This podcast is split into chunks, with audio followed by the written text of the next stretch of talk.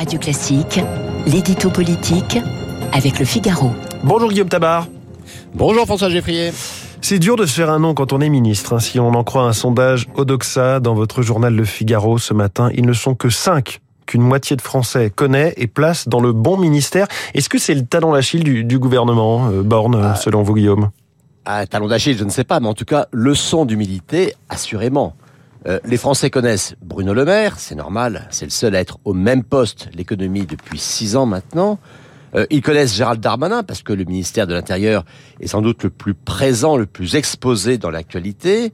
Euh, Éric Dupont-Moretti parce qu'il avait sa notoriété d'avocat avant d'entrer au gouvernement. Ils connaissent aussi Olivier Véran. Il faut dire qu'ils l'ont vu quasiment tous les jours pendant deux ans durant la crise du Covid. Et enfin, Gabriel Attal, le Benjamin du gouvernement, et qui, il faut le reconnaître, a réussi à se faire un nom comme porte-parole du gouvernement avant de décrocher le budget. Alors Attal, c'est donc une vraie révélation de la présidence Macron, mais euh, 5 à être vraiment connu sur une équipe de 41, même en 6 mois, Mmh. ça fait quand même pas beaucoup. hein. Est-ce que c'est propre à ce gouvernement ou c'est c'est toujours comme ça? Non, alors c'est une règle générale. hein. La notoriété en politique, ça met énormément de temps à se construire. Euh, il ne suffit pas, euh, certes, pour être, ministre, d'être présent dans les médias ou d'avoir une bonne équipe de com pour être connu des Français. Euh, ceux qui sont connus vraiment par tout le monde, vous savez, ils se comptent vraiment sur les doigts d'une main. Il y a Macron, Le Pen, Mélenchon, Borne, et c'est à peu près tout. Alors après, même des chefs de parti, des présidents de groupe ou des grands élus n'ont qu'une notoriété très partielle. Alors, dans un gouvernement de plus de 40 membres, bah, c'est vraiment pas facile du tout.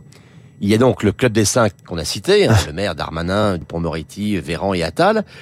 Il y a ensuite ceux qui parlent et dont on parle parce qu'ils occupent des fonctions importantes. Hein. C'est euh, Papendiaï à l'éducation, euh, François Beaune à la santé, euh, Sébastien Lecornu aux armées ou Agnès Pannier-Runacher à la transition écologique.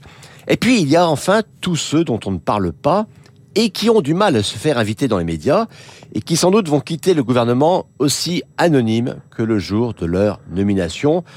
Alors on n'aura pas de cruauté, la cruauté de citer des noms, hein, car ils sont légion, mais en effet, hein, ça vaut pour tous les gouvernements qui se sont succédés. Oui, j'invite chaque auditeur, à, auditrice à aller À faire le regarder test, sur le hein. site du gouvernement et euh, consulter quelques noms dont on n'a jamais entendu parler. Euh, Guillaume, pourquoi alors composer des gouvernements aussi nombreux?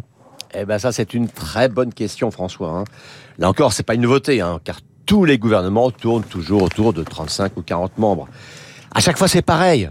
On nous promet, et Macron l'a fait aussi, un gouvernement resserré. Et puis à l'arrivée, ben, il y a les sortants qu'on n'ose pas renvoyer. Euh, Il y a des jeunes pousses qu'il faut promouvoir. Il y a des équilibres politiques et géographiques qu'il faut assurer. Il y a des fidèles à récompenser. Il y a des priorités pour lesquelles on va créer un nouveau ministère. Et puis, il y a aussi des catégories qu'on ne veut surtout pas oublier. Alors, étonnez-vous après tout cela que tant de ministres n'arrivent pas à franchir le mur du son. Alors après, il y a quand même un petit problème politique euh, quand des ministres qui sont en charge de secteurs importants ne parviennent pas à exister. Or, vous noterez que c'est le cas aujourd'hui euh, pour l'éducation nationale, pour la santé ou pour l'écologie.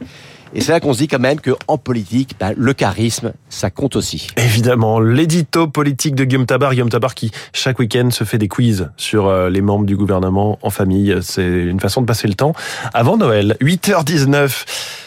Tout de suite, j'accueille mon invité.